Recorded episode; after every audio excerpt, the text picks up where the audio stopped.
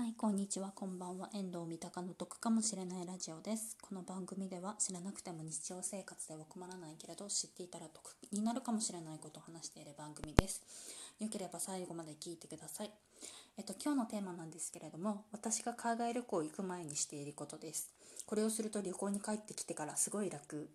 です。で、えー、と私が海外旅行に行く前にすることなんですけれどもこれ別に海外に限らず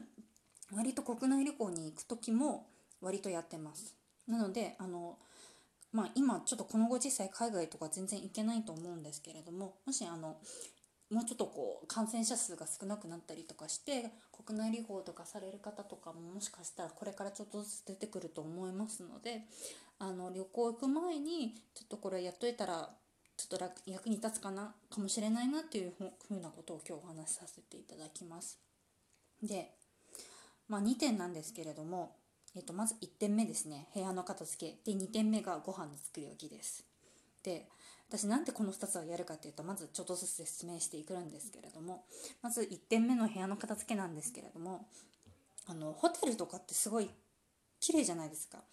まあ、最近あの A&B だったり民泊だったりとかしていやホテル泊まらないっていう人とかももしかしたらいるかもしれないしバックパッカーさんだったりとかするとドミトリーみたいなところ行ったりとかあと日本国内だといやもう寝るだけだからカプセルホテルだったりとか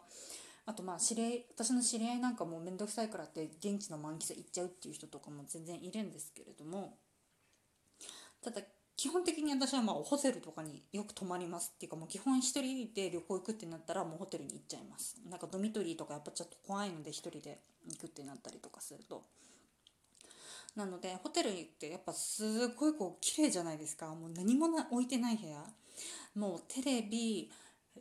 なんだ私一番最初にテレビ出てきたんだろう。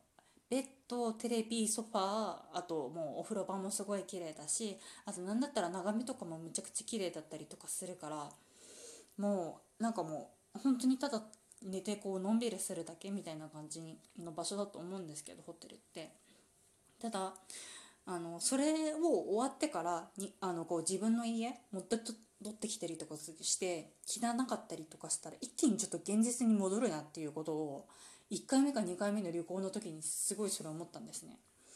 でなんかこう旅行に行ったら旅行にちょっと余韻をそのまま残したいなって思って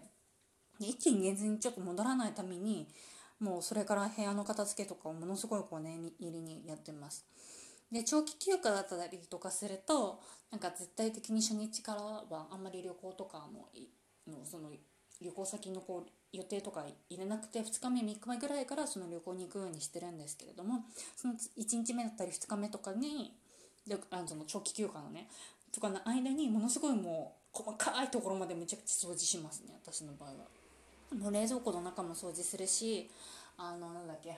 えー、と換気扇？お風呂場じゃなくてあのキッチンの換気扇だったりとかもう本当に普段掃除しないような場所までも全部やったりとかしてます。でそれぐらいもう念入りにやったらちょっとこう余韻をもうちょっとこうキープできるなっていうふうに思いました。で2つ目のご飯の作り置きなんですけれどもこれ特に海外旅行長期1週間とかで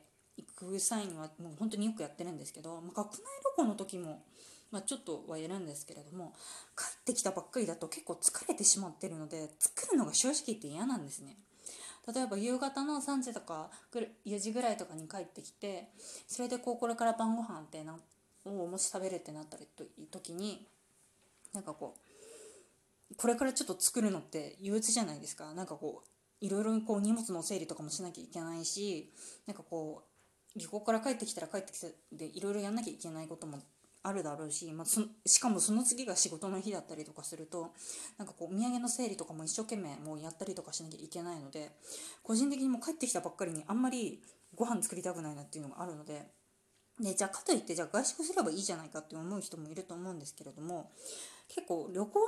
の方でなんか浪費というか結構お金を使っちゃってるのでなんかもう節約したいなっていうのがあるんですね。で節約したいのっていうのもあるしあの特に海外から帰ってきたばっかりだったりとかするとなんか結構外食普通日本の外食だったりとかしても味が濃かったりしてたりとかしてちょっとそれも個人的に嫌だなって思ったりとかして基本的にご飯の作り置きもしていきます。で具体的なのはちょっと次回お話しさせていただきたいと思います。あの具体的に何作ってるかどうかっていうのも。なんですけれども基本的にその1つ目と2つ目の共通点って何なのって言ったら家事を基本的に前もってやって旅行後に楽をするために家事のやりましょうよっていう話なんですね。なので基本的にもう旅行行く前は家事できることはなるべく極力やる。これが鉄則です。個人的には。で、えーと、じゃあここからちょっと後半の話に入っていきたいと思うんですけれども、えーと、七夕でのお願い事なんですけれども、えーと、個人的に、えー、と七夕ってあの皆さんあの芸事のお願いしか叶えてもらえないって知ってました？なんかもともとそうらしいですよ。もともと芸事のお願い事をする日らしくて。なのでもし芸事だったりとかっていうのがちょっと個人的に今お願い事が思い浮かばないのでちょっと正直言ってないなっていうのが部分なんですけれども。けどもし芸事とか一切関係なくお願いしていいってなったら私はもうあのこのコロナの状況をどうにかしてほしいなっていうのがありますね。もうワクチンとか特効薬さっさと作ってくれっていうふうに思います。そうですねもう本当にこれが一番だと思います今。個人的なお願いっていうよりももう国国だったりも海外とかもせ全世界のちょっとお願いだと思うんですけれどももう本当にこうね旅行に行けないっていうのが本当に辛いですねせっかくの夏休みがもうすぐあるっていうのに旅行に行けない。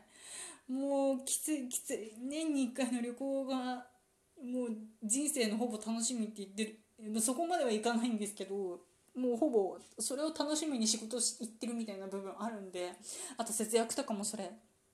を目的にやってる部分もありますんでもうすごいもう辛いです。以上です。さて本日も聞いていただいてありがとうございました。こちらの番組では家計管理に関すること旅行に関すること賃貸物件に関することを3本柱にして得になるかもしれないことを話してますのでよければ次回も聴いてください。本日聞いていただいてありがとうございました。バイバイ。